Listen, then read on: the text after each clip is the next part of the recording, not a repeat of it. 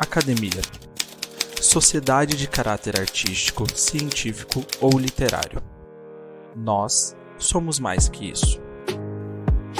Mais que uma academia, somos um clube de médicos focados na qualidade de vida em âmbito pessoal, científico e profissional. Criada por pares e para pares. Uma comunidade que há 10 anos compartilha o que a faculdade esqueceu de contar. 4 mil artigos e textos publicados, 388 autores, mais de 180 países e mais de 225 mil médicos fazem parte da nossa história. Somos a maior comunidade formada por profissionais de saúde do Brasil. A Academia Médica nasceu para te ajudar a alcançar os seus objetivos. Conheça agora o clube de médicos mais influentes do Brasil, onde a troca de conhecimento é ilimitada. Acesse academiamedica.com.br e venha fazer parte da revolução do conhecimento em saúde junto com a gente. Bom dia a todos e a todas, sejam muito, muito, muito bem-vindos ao Troca de Plantão da Academia Médica. Para você que não me conhece ainda, meu nome é Fernando Carbonieri, sou médico, sou fundador da Academia Médica e alguém muito inquieto, muito inquieto.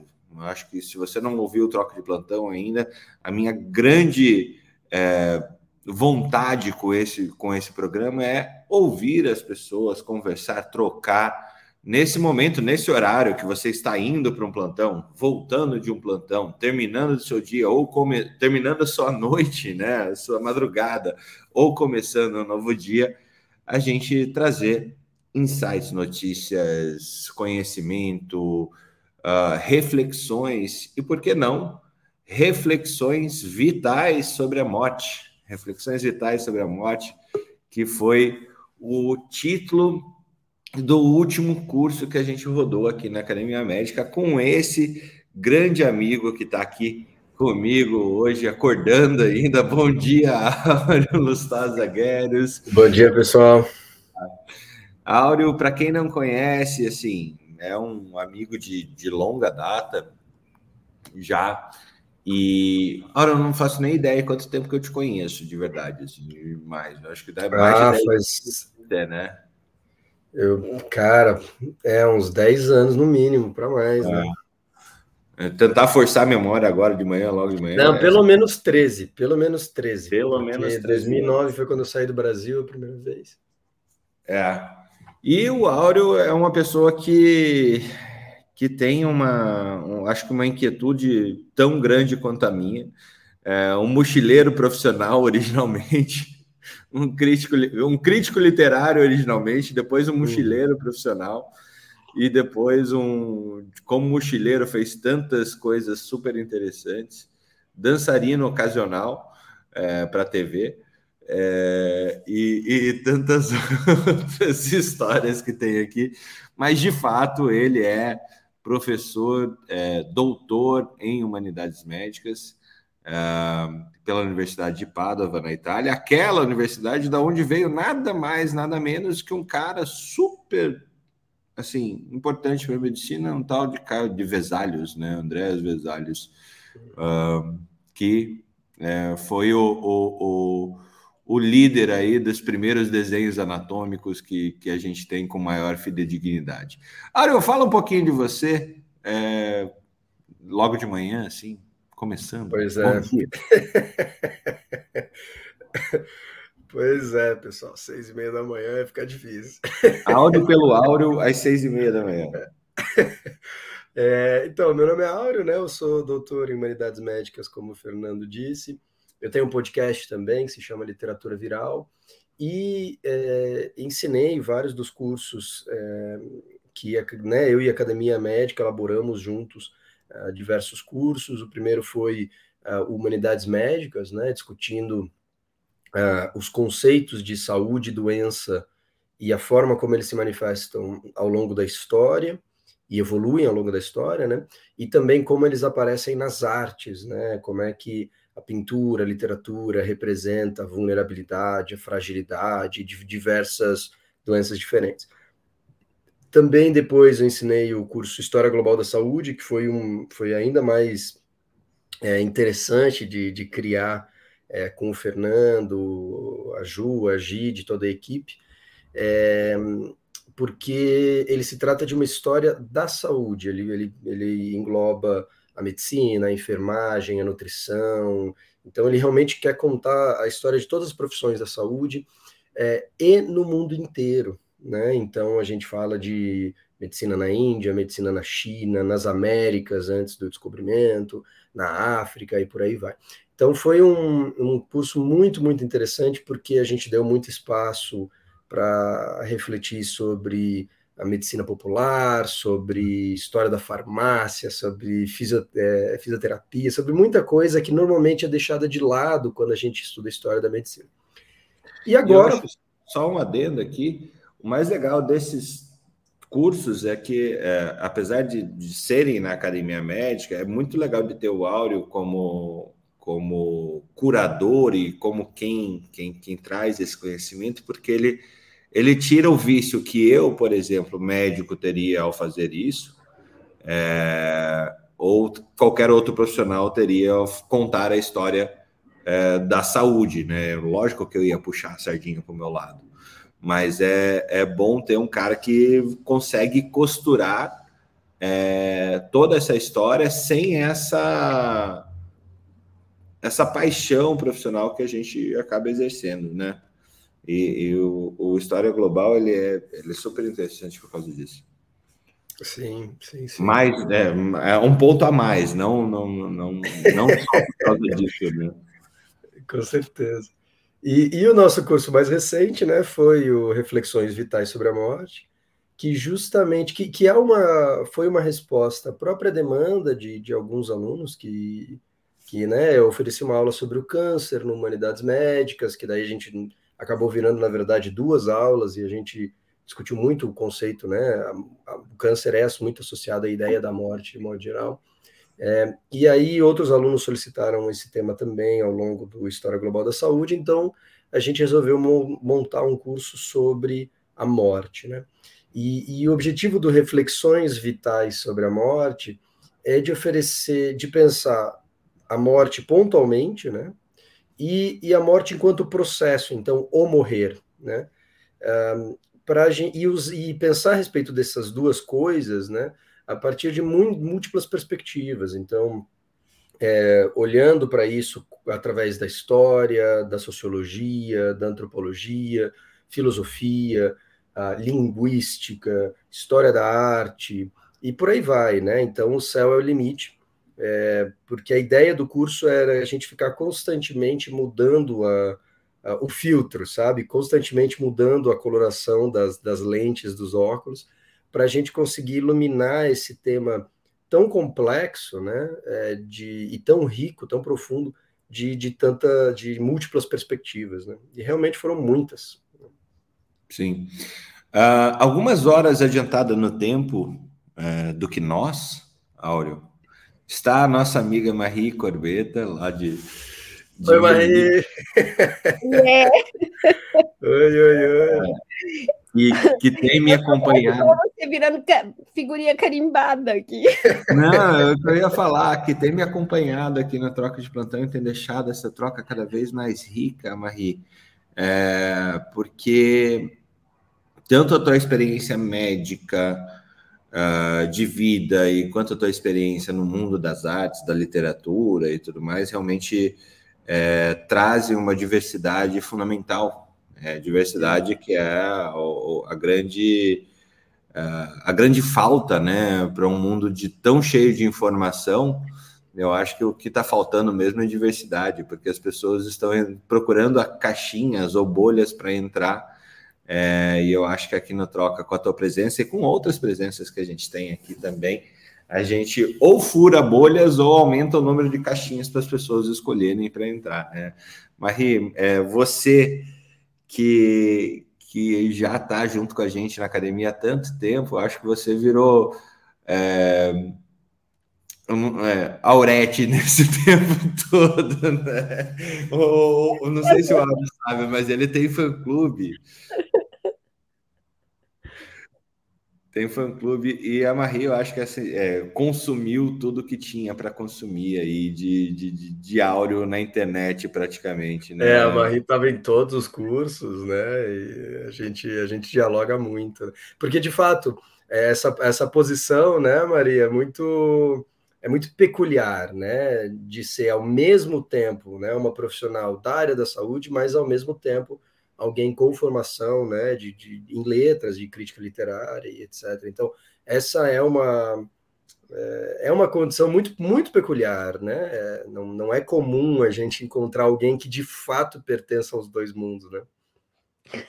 É, não sei quanto que eu posso dizer que eu realmente pertenço aos dois mundos, ainda mais agora, né?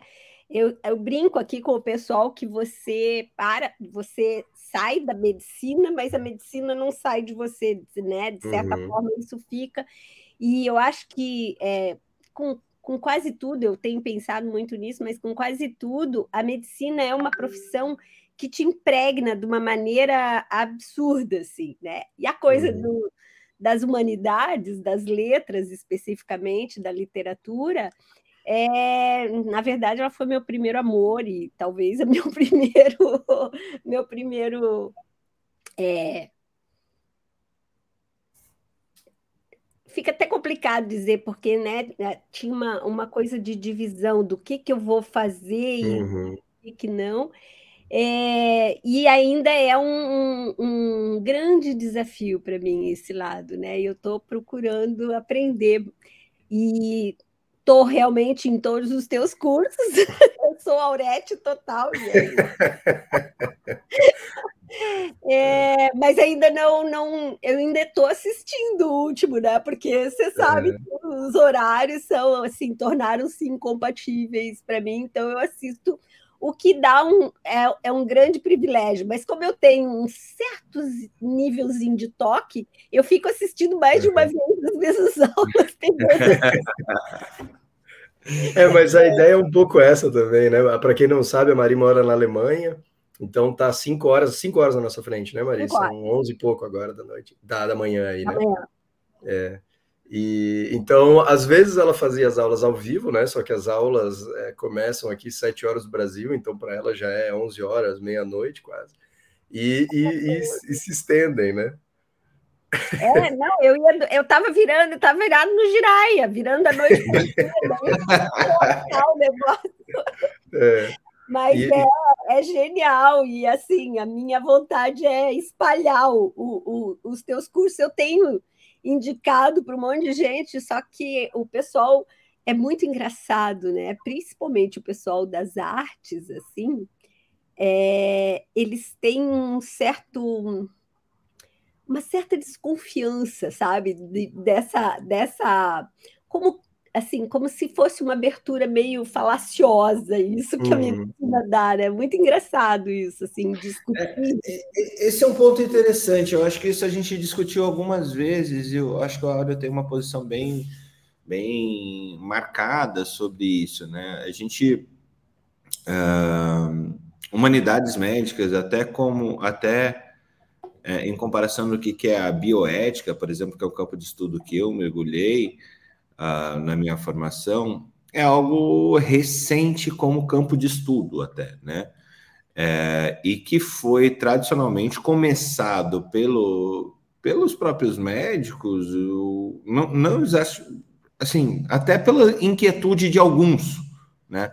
Mas sem nenhuma formação adequada. Foram vários ensaios é, que as pessoas traziam seus conhecimentos de mundo e tentavam é, trazer esses conhecimentos para entender melhor o, o, os questionamentos interiores aqui que a gente tem no dia a dia da profissão, né? Mas não quer dizer que você tenha uma metodologia é, adequada para fazer esse, esse desenvolvimento. É, Auri, Auri Marie, assim, como é que vocês veem essa o surgimento de uma, de uma ciência até você ter os especialistas dessa ciência, né? É, tem, acho que tem uma curva de, de maturação, né? Como que você tá? Como que tá essa curva na tua opinião, Lauro? É, bom, para retomar ali a, a, ideia inicial da Marie, né, de que o, o pessoal das humanas, talvez, uh, que, que ela conhece, né, tem uma certa resistência a isso, é, eu acho que há vários fatores, né, alguns são práticos, né, uh, porque, de fato, o pessoal das humanas vai achar meio, meio peculiar, o, o campo da, né, da, das humanidades médicas é um campo que vai surgir ali nos anos 2000, mais ou menos, com, com, esse, com esse corte, pelo menos, né? Ele é bem mais velho que isso, é claro, só que com essa cara mais recente, lá pelos anos 2000, uh, ah, e vai começar a se popularizar mesmo 2006, 2008, e tem crescido desde então, né? Então é algo muito recente, especialmente no Brasil, né? Então é, ele surge muito em área anglófona, né? Então nos Estados Unidos, na Inglaterra, principalmente. É, e, e, portanto, tem uma certa desconfiança, né? Até porque o pessoal está acostumado a ver figuras públicas que falam em nome da arte, da literatura, da história, que não tem formação, né? Assim, eu sou eu sou crítico literário, eu sou doutor em literatura, eu dediquei a literatura pelo menos 25 anos da minha vida. E, e, e olha e, assim, que você só tem às vezes, né? É? E olha que você só tem. É, exato, é, eu sou fanático pela literatura desde os 11 anos de idade, né? E, e, e assim, às vezes, né, tem eles eu vou falar em eventos e me colocam para falar de literatura, não, não estamos falando de medicina, às vezes é sobre literatura. E assim, algum médico e eu, sabe? Assim, como se o médico soubesse a mesma tanto de literatura que eu, tivesse qualificação, e às vezes não tem, lê uns livros lá. Chego... Tem um caso específico que para mim foi simbólico, porque me chamaram para ser banca de um concurso literário de um... uma conferência é, de medicina que envolvia humanidades médicas. E veja que é uma banca de concurso literário, então eu estou nadando nas minhas águas, porque não tem nada a ver com medicina, tem a ver com análise de literatura. E eu era o único formado em literatura, todo o resto da banca, outras 11 pessoas, eram todos profissionais da saúde, que não tinham formação nenhuma, e quando o edital saiu com os nomes dos, dos membros da banca, eles eram, eles eram todos doutores, e as pessoas dos organizadores tiraram o meu título. Eu sou doutor em literatura, tá? E eu apareci lá como Áureo Lustosa Guedes. Então, uh, os médicos eram doutores na, na, banca de literatura. Então, veja, eu na minha própria área, em que eu sou especialista, em frente a 11 pessoas que não têm formação alguma na área, duvido que tenham feito as matérias básicas de crítica literária do curso de letras, né? É, e não digo isso, são pessoas muito é, inteligentes, muito formadas e muito especializadas, mas na área deles, né?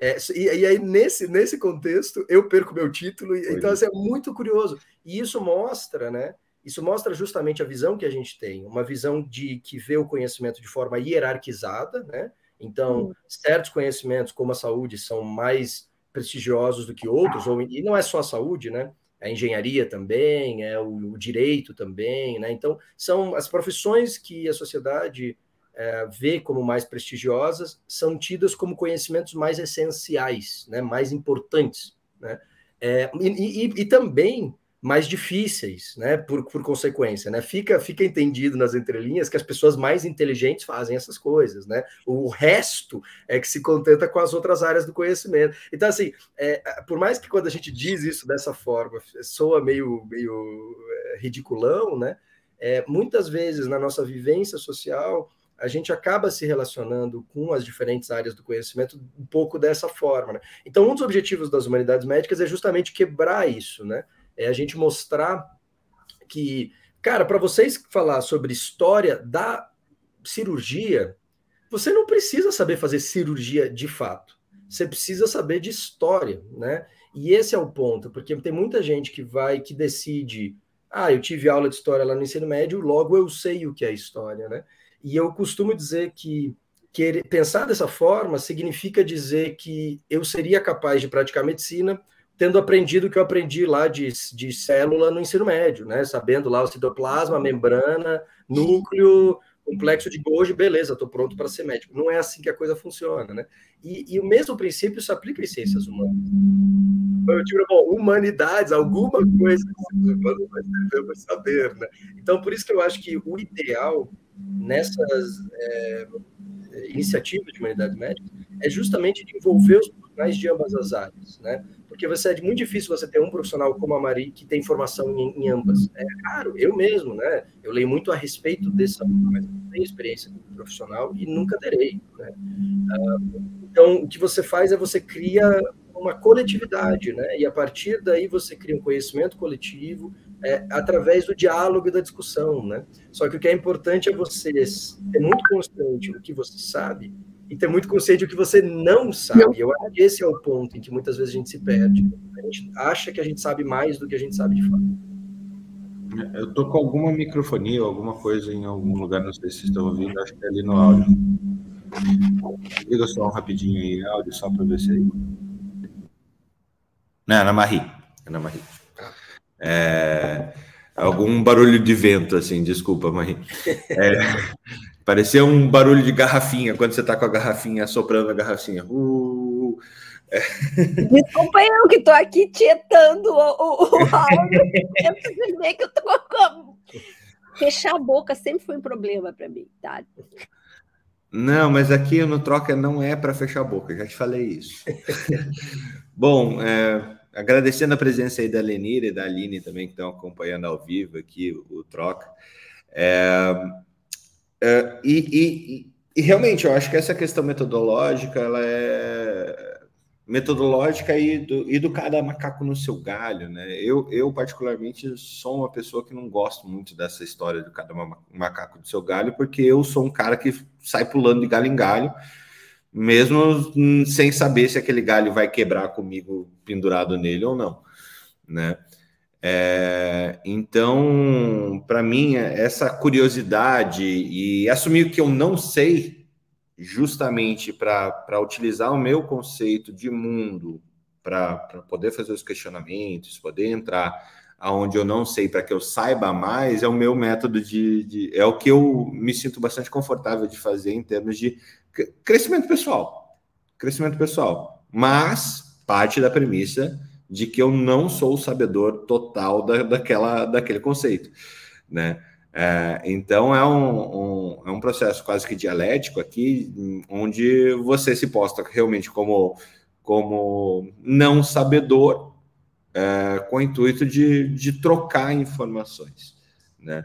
E eu acho que a humanidades tem muito disso. Eu acho que por mais que você também, né, Áureo, mergulhe nas humanidades médicas, jamais vai ser possível saber tudo o que há de saber em humanidades médicas, né?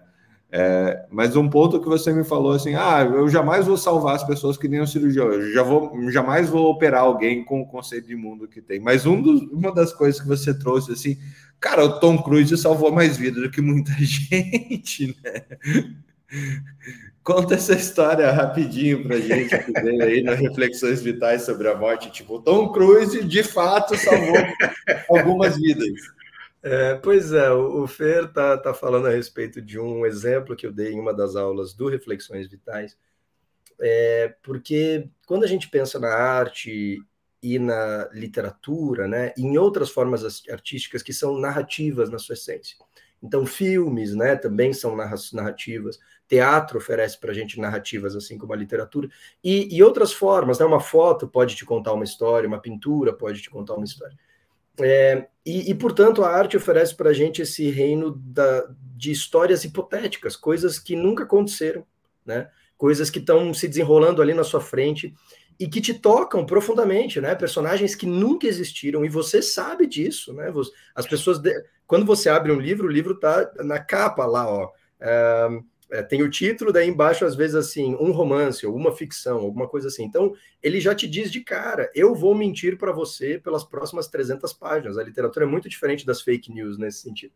E não obstante. Ela, de, ela declara que ela é mentira. Né? Ela declara, ela já chega dizendo, ela, ela, é honestíssima, eu sou mentirosa, né? Eu sou tudo, tudo aqui é magia, é ficção, né? É, não é magia, é mágica, né? É, é o Mr. M lá. É, e mesmo assim, mesmo, mesmo a literatura tratando de coisas fingidas é, e declarando que é fingido, ainda assim a gente se conecta de forma profunda, né? É, e a gente se, não sei, aquilo revela coisas para a gente, a gente se comove, a gente, né? É, todo mundo tem os seus livros do coração que então a gente guarda lá no fundo, assim, né? E, e, e, isso porque a gente vive esses mundos hipotéticos na nossa cabeça. E, e essa vivência do, do, mundo hipotético é capaz de mudar a gente. E a gente tem sim pesquisas que mostram isso, né?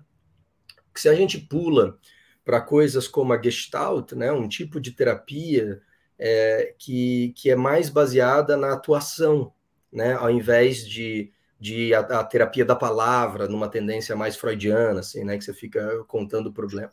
É, uh, a Gestalt, você encena coisas assim, sei lá, alguém te ofendeu, né? E daí você relembra aquilo, você encena, você às vezes tenta fazer essa encenação pela visão da pessoa que te ofendeu, justamente para que você consiga se libertar, né, desses problemas psicológicos através da vivência do hipotético, né? E através de uma vivência que é artística, né? É, e isso, então, isso é capaz, isso é usado em, em, em, saúde, em, diversas, em diversos âmbitos, né? Isso é capaz de mudar a gente. E aí, isso é, uma, é particularmente interessante para os atores, né? Porque se a gente usa isso num contexto terapêutico, o que os atores, cara, eles vivem disso, né? A vida deles é ficar atuando, fingindo, né?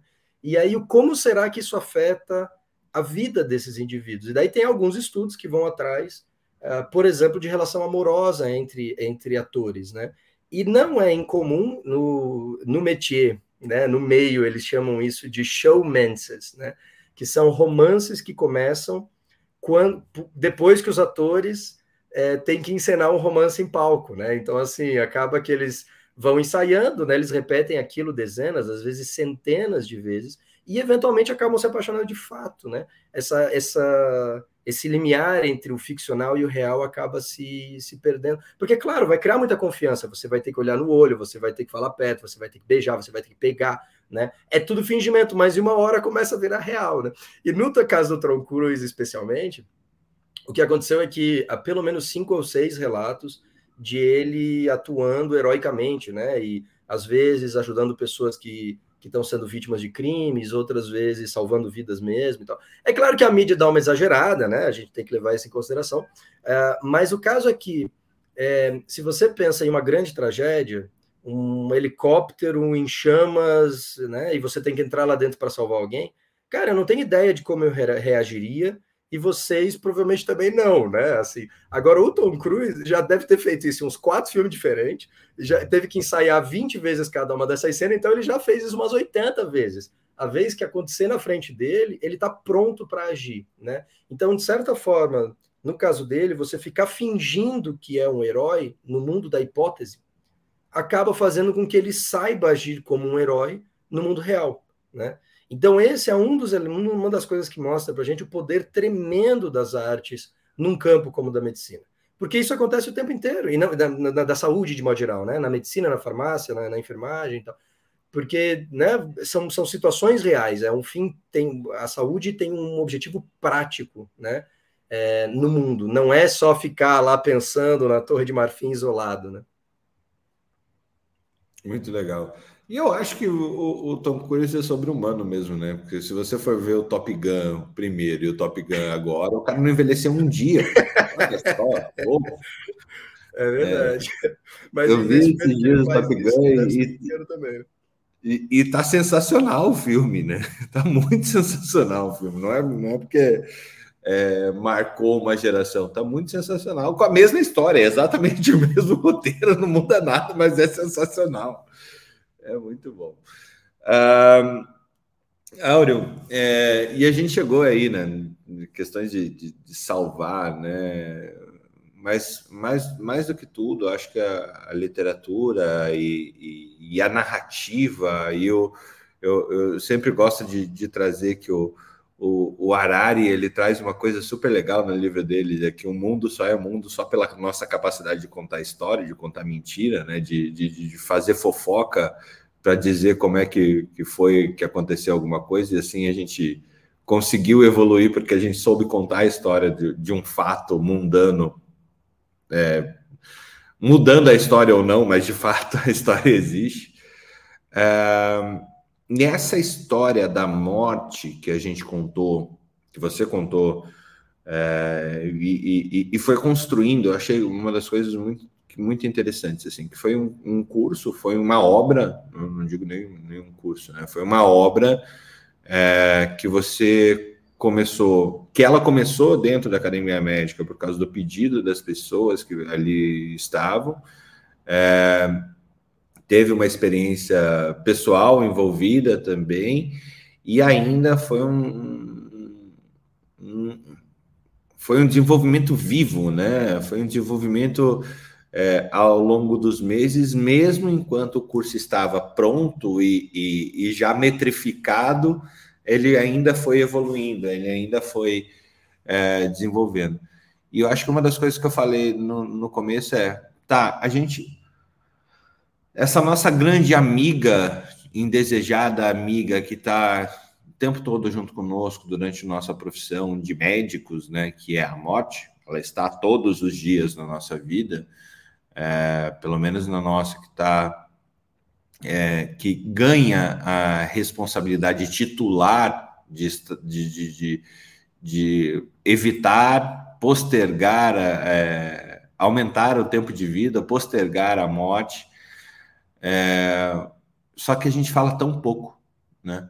Como é que foi esse primeiro essa essa coisa orgânica de criar um, um, um, um, um curso sobre algo que, que, que, define o inorgânico, né? Que é a morte em si.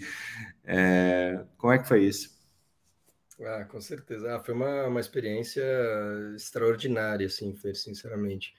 É, eu me agrada muito, né, fazer esses percursos intelectuais em que a gente não sabe aonde a gente vai parar de fato, né? A gente não sabe é, o que que vai dar. Então, e para mim é, é, um, é, um, é, muito estimulante, é desafiador, mas é muito estimulante um, individualmente, por eu ter justamente que é, me confrontar com várias, com várias áreas diferentes, né? Eu, eu, realmente tenho que sair da minha zona de conforto, porque eu sou um crítico literário de formação, mas com muita, muita interlocução com a história, já há mais de década. É, só que com meus conhecimentos de antropologia ou de sociologia são, estão longe de serem o que eu gostaria que eles fossem, né?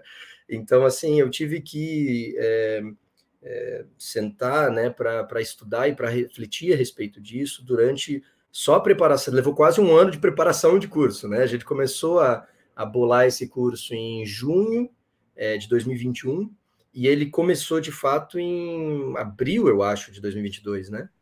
Acho que quase no fim de abril, né? Comecinho de maio. É, é, o maio, é por aí. Então foi quase um ano redondo só de preparação, né? E tal. E de leituras e, e desenhando, eu lembro, né? O, eu lembro de uma coisa, assim, é, a gente queria já ter lançado ele em 2021. Lembra é. disso? Tipo, era, uhum. ah, não, não, vamos lançar, vamos fazer, vamos fazer, tá, tá, tá, tá, tá. Ah, não, mas agora não dá, a gente não podia na academia médica, daí depois o Auro pediu um tempo para ele colocar a cabeça no lugar e tal. É, e eu acho que foi sensacional esse, esse tempo de gaveta que a gente colocou sim. o curso, né? Sim, sim. É, e, e, o que é muito legal é porque isso eu acho que é verdadeiro do, do, de todos os cursos que a gente já criou na Academia Médica, né? É, como uh, ele é, eu vejo esses cursos, na verdade, mais como um grupo de estudos que eu guio, né? Em que eu sou quase que um debatedor, digamos assim, muito mais do que um, um curso frontal e hierárquico, né, em que eu chego ali com tudo pronto e os alunos ouvem e aprendem, né? É, porque é isso, a gente realmente se, se embrenha em mata é, muitas vezes intocada, né? E aí a gente não sabe muito que, que fim vai dar, né? E vai desbravando ali, vai vendo, às vezes acha umas coisas interessantes, às vezes resolve, opa, esse caminho não parece tão legal, vamos por esse. E, e isso é uma das coisas que eu mais, pela, das quais eu mais prezo, né? Foram uh, ah, 27 aulas de uma hora e meia para mais é, ao longo desse curso, né? E assim, a gente poderia dar 27 mais, né? E a gente falou de muita coisa, cara. Assim, a gente começa, tem uma aula introdutória, né? Mas a segunda aula é sobre filosofia, né? Argumentos filosóficos contra o medo da morte. A gente passa para uma aula de arqueologia que já não estava prevista, tá? Então já começou aí a remodular no segundo, só que daí eu pensei, putz, é, era para já começar a falar de antropologia, só que aí, pô, nem falei nada de funerais da pré-história. Será que os neandertais enterravam as pessoas? Então a gente fez uma aula de arqueologia logo na sequência, é, falando dos possíveis funerais de 400 mil anos atrás, né? ou então é, existe um outro que também é discutido na África do Sul, que talvez tenha aí uns seus 300 mil anos, tal, na, na Star Rising Cave. É, depois a gente, a gente passou a, a, falar de antropologia da morte, né? O que, que acontece, é, como, as, como as diferentes tradições, diferentes sociedades lidam com isso uh, ao redor do globo, né? Os destinos do cadáver, porque a gente enterra, mas tem quem creme, tem quem é, dê para os animais comer, tem quem jogue na água, tem quem coma, tem de tudo, né? Uh, então é muito interessante. A gente passou a falar depois sobre a sociologia da morte, né? E qual que é a relação entre os vivos e os mortos, né? Uh, o que que os o que que os mortos fazem perante a nossa sociedade e, e essa relação é muito mais é, dinâmica do que a gente imagina em primeira mão, né? A gente discutiu, uh, debateu também várias obras literárias, vários filmes, né? Então a gente tinha a cada três ou quatro aulas a gente fazia um debate e, e o nosso primeiro debate foi foi sobre um grande clássico do cinema, né? O Sétimo Selo do Ingmar Bergman, que é maravilhoso, né? Em que a morte é o personagem principal, na verdade. É, depois a gente a gente passa é, de novo, a gente continuou falando de sociologia, falou de história pra caramba, né? Desde a pré-história até até o, o, presente. A gente discutiu muito como a, a morte é representada na história da arte, né? Na, nas pinturas, aquela ideia do memento mori um, e, e, por aí vai. Um, as metáforas que a gente usa para falar da morte, então a gente teve uma aula inteira sobre linguística, né? A morte é uma viagem, né? É, ela foi para um lugar melhor. A morte é, um, é dormir, né? É que ele descanse em paz, né? É, a gente também viu como isso é, acontece nas imagens também, como é que a gente representa a morte do ponto de vista imagético, não só linguístico, né? É, depois a gente discutiu conceitos como se morrer é só morrer, ou pode, você pode existem formas melhores de morrer do que outras, né? E portanto, se existe uma boa morte, existe uma má morte, né? E isso levou a gente aí aí já tem uma surpresa, né? Que foi uma coisa que não estava tão esperada, mas levou a gente a falar sobre uma concluir esse módulo falando sobre fantasmas, né? Então, essa, essa é uma das minhas aulas preferidas, foi uma delícia de fazer é, justamente, cara, a gente vai falar de fantasmas, né? Histórias de fantasmas, o que são fantasmas, por que, que eles existem, ou por que, que eles aparecem nas narrativas, né? Eles existem ou não. Então foi foi um e esse foi só o primeiro módulo, né? Tem outros dois ainda no curso, mas é, realmente é, foi fascinante assim. Você quer que eu fale do segundo módulo também, Fer? Ou... Não, eu quero saber da Marie. Marie, como é que foi? É, você aí é, vendo todas essas situações de, de aula e, e, como pessoa que está sempre junto, né? De, desde, o, desde a humanidade, eu acho que veio esse desenvolvimento. Eu acho que o, o Áureo matou. Assim, a gente não tem um curso, a gente tem um caminho que de vez em quando se desdobram em outros tantos caminhos, né? É, e ele é, é o chefe dos escoteiros, dizendo: Vamos lá, galera, vamos lá, vamos lá para cá que a gente vai. Não, volta, agora para cá. Não, inclusive nesse último curso, né, que eu tô atrasada, eu ainda tô lá no primeiro módulo. é, ele foi beber, ele foi, ele voltou para as fontes beber mais aqui, né? Andou passeando aqui, mandava os recadinhos lá no grupo, deixando todo mundo assim. Mas eu acho que essa coisa do. Essa, essa relação, né? essa, esse diálogo né? da, da, da saúde e especificamente da medicina, né? com relação às artes, é... eu acho que a, a, frasezinha, que é uma frase muito corrente no meio da minha, das minhas amigas, é só a arte salva, né? Só a arte salva. Só a arte salva. o médico pode até realmente é, tentar achar que, né? E, e, eu tenho uma grande amiga médica, que é uma cabeça maravilhosa também, e ela fala, né? Ela, ela falando de si mesmo, todo médico é tanatofóbico, né? A gente vai fazer medicina justamente para lidar com isso, para a gente achar que a gente tem algum poder, né? E, e, e, em qualquer situação dentro da medicina, eu acho que a gente vai ter isso. E aí a, a questão do, do humanidades, né? O, o, o, o Áureo fala que ele tem 25 anos, eu não vou nem falar quantos anos eu tenho, tá? Em relação a com a, a, a, literatura, de paixão com a literatura. Eu acho que é, quem fala de uma forma muito legal disso é o Mário Vargas Llosa, ele tem um livro, inclusive, que chama-se A Verdade das Mentiras, né? E a, a gente vai. É, tem um outro cara, que é outro artista, que é o, o Gerard Depardieu, que ele fez uma entrevista falando exatamente isso, né?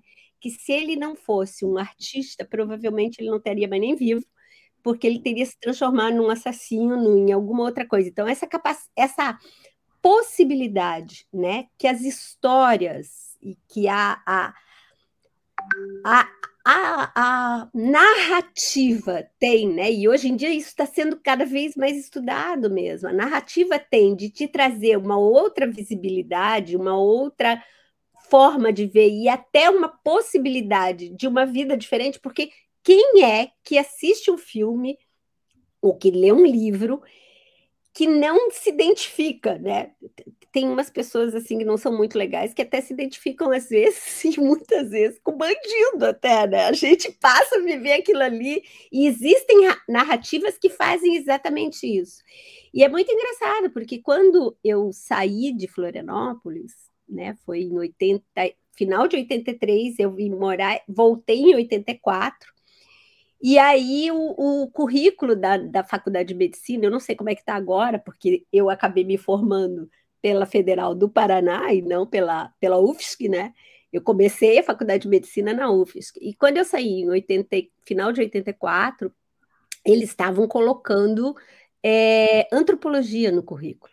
E era uma discussão Legal. terrível, assim, sabe? Porque a maioria não queria saber daquilo.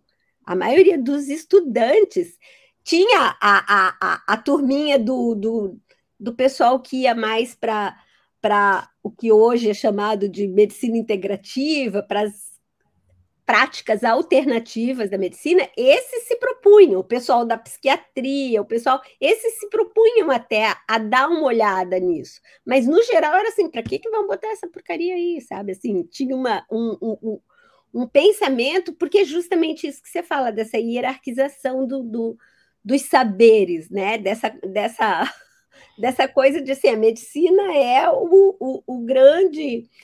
É, a grande função, né? É, é, é, é a coisa mais nobre, porque a gente está lá lutando com a morte, lutando com, com o imponderável. E, e, não é, na verdade, não é, né? É que nem você dizer que é, a matemática é a, a, matemática é concreta, né? Ela não é, ela é abstrata, né? A matemática é basicamente abstrata. Aí um engenheiro, você fala isso para o engenheiro, ele vai te xingar. Não, não, imagina, abstrato é essa piração que vocês fazem de psicologia, de não sei mais o que, de não sei mais o que.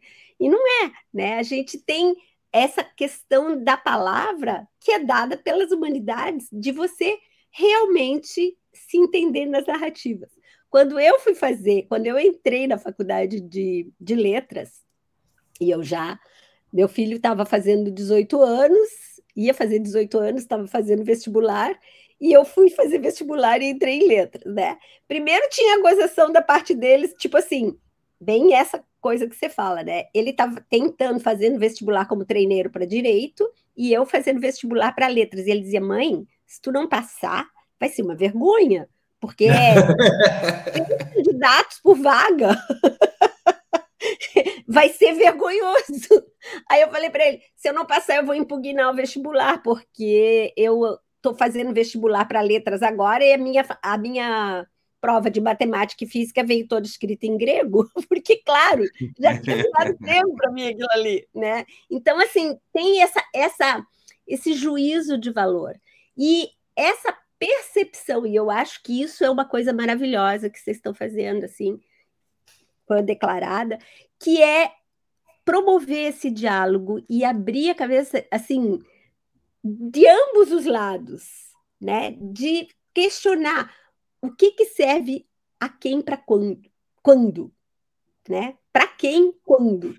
Porque um lado precisa do outro, não tem como você pensar em, em assim, quanto mais a medicina e a, a, a, a ciência progride, mais a gente precisa de todo o histórico, de todo de trás para pensar sobre, para poder realmente fazer alguma coisa e não virar né, o, o, o, a, a, simples questão, a simples questão que os poetas já nos mostraram do risco que a gente tem de virarmos todos realmente máquinas e tudo mais, né? De sermos controlados pelas máquinas, né?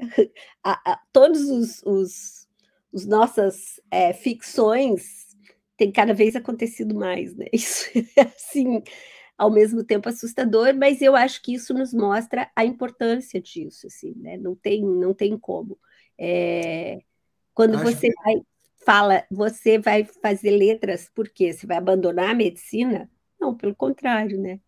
Eu quero aprender mais. Eu quero aprender a aprender, eu quero aprender. E esse, esse, essa é, possibilidade de você sair desse mundo hierarquizado, né? Onde tem, é que eu acho que é o apelo último e maior da humanidade, assim, de verdade. Mas, Marie, Marie, você colocou um ponto que eu acho super interessante, que eu vejo acontecer direto aqui com a Academia Médica uh, e com o Clube Academia Médica. Quando eu, quando eu consigo me aproximar mais das pessoas, entender esse curso de, de ser médico, né, de ser... Uh, a gente vê eu, eu, quase consigo identificar um padrão. Aos 40 anos de idade, 45 anos de idade, você, as pessoas têm que, depois de 15, 20 anos de profissão, é, elas, as pessoas elas querem mais, querem ou, ou, ou, não aguentam mais ficar fazendo a mesma coisa uhum. o tempo todo. Por mais diversa que seja a medicina, a gente acaba fazendo 10 procedimentos rotineiramente. Né? São 10 coisas que a gente faz rotineiramente, 10 dentro da nossa especialidade, de... e as pessoas não aguentam mais essa rotina por muito tempo. E aí procuram outras formas de continuar satisfazendo seu, seu ego, satisfazendo suas necessidades, seu, seu caminho, ou simplesmente está de saco cheio e quer fazer outra coisa. Né? É, ou ser ou outra coisa dentro da medicina que a gente vê com bastante é, bastante clareza as pessoas fazendo trocas de especialidade durante, durante o tempo, ou indo buscar esse, essa nutrição para a alma em outras áreas, como você foi é, para literatura, para a gente durante o curso encontrou também é, gente que virou artista, deixou de ser médico e virou, virou artista de fato. É, e aí a gente chega nessa coisa, a arte imita a vida e a vida imita a arte, né? É, então, é, mergulhar na arte é uma maneira da gente é, conseguir elaborar, porque eu acho que uma das coisas que a medicina tem, é, até pelo, pelo lá na, na, na minha faculdade eu tinha história e humanização da medicina né, como matéria, uma matéria de um semestre, Áureo, como se fosse possível fazer toda uh, uma aula por semana durante um semestre. É, aula de 45 minutos ou, ou, duas aulas, assim, acho que era duas aulas seguidas. É, legal que eu tinha, né? Pelo menos eu tinha. É, e, e parece que essa marcação do tipo, tá, você viu nesse tempo, depois você vai ver quando você se interessar de novo por esse assunto, é, quando tua alma pedir que você procure elaborar em outros em outros referenciais as coisas que você está sentindo ou não entendendo, é, essa falta de, de, de, de, nutrição é que, que gera essa, essas idiosincrasias, assim, esses abismos culturais que a gente acaba vendo, né? É, e, e como, como você acha que isso acontece? Vocês acham que isso acontece é, para os profissionais de saúde também? Assim, é, é, é, é, real essa visão de tipo, cara, eu vi isso, mas eu vou mergulhar, fazer o que me dá dinheiro nesse momento. Depois, quando eu precisar de novo, eu volto, eu retorno a, a, a namorar com as artes e com, com esse entendimento novamente. O que, que, que vocês acham de, desse, dessa lógica? É, é, que é muito complexo, né? A gente precisaria aí de horas e horas para falar desse assunto, porque há muitos elementos, né? Eu acho que se a gente encontrar um único motivo do porquê que existe essa separação tão abrupta, a gente está fadado ao fracasso, né? Porque é, é, é, é, plurivalente, tem muitas coisas acontecendo ao mesmo tempo. Uma delas é, às vezes, só uma mera identidade de grupo mesmo, né? Por exemplo, eu fiz letras lá na base, né? E assim, letras não é números. Então, toda vez que você errava um cálculo, por exemplo, lá a pessoa você falava, ah, sou da letras, ferre né? Ah, então, assim, porque você forma uma identidade de grupo em que é perdoável, né? É ok você não lembrar do básico da matemática lá no quando você errava a tabuada do 7, você estava justificado. E até com o tempo, essa identidade do grupo passa a ser bonito você não saber matemática. Passa a ser assim, eu realmente sou da letras, eu sou letras raiz, porque eu nem da matemática lá eu lembro mais, né? Então eu acho que esse mesmo efeito acontece em qualquer área do conhecimento, né? Não vai ser só a medicina, não adianta a gente ficar também tacando pedra na casa alheia, né? Esquecendo que nosso teto também é de vidro, né? E, e isso tem que ser dito. A, a medicina tem um prestígio social, não é à toa, porque ela tem uma função absolutamente vital na sociedade, uma função que é linda, né, de, de curar corpos, de dar assistência às pessoas no momento de fragilidade, que é muito incrível. E assim, e é verdadeiro que o percurso é muito longo e muito árduo, né? E, e, realmente, eu, eu, muitos dos meus alunos são profissionais da área da saúde, né? E pô, ele realmente isso atrai, né? O dinheiro é tão grande, o prestígio social é tão grande, e a beleza da prática é tamanha que atrai, as, atrai muitas mentes assim muito aguçadas, né? Pô, a, média dos meus alunos, a média de, de capacidade e dedicação dos meus alunos é, que tem esse, esse background da medicina é acima da média de outros alunos de outra formação, tá? É, é, estatisticamente falando, né?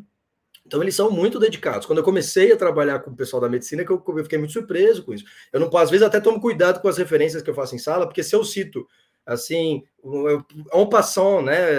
30 segundinhos eu mencionei um livro, é capaz que na aula seguinte alguém já esteja lendo lá, a pessoa já comprou, já leu, sabe? Assim, é, é, é uma dedicação muito grande.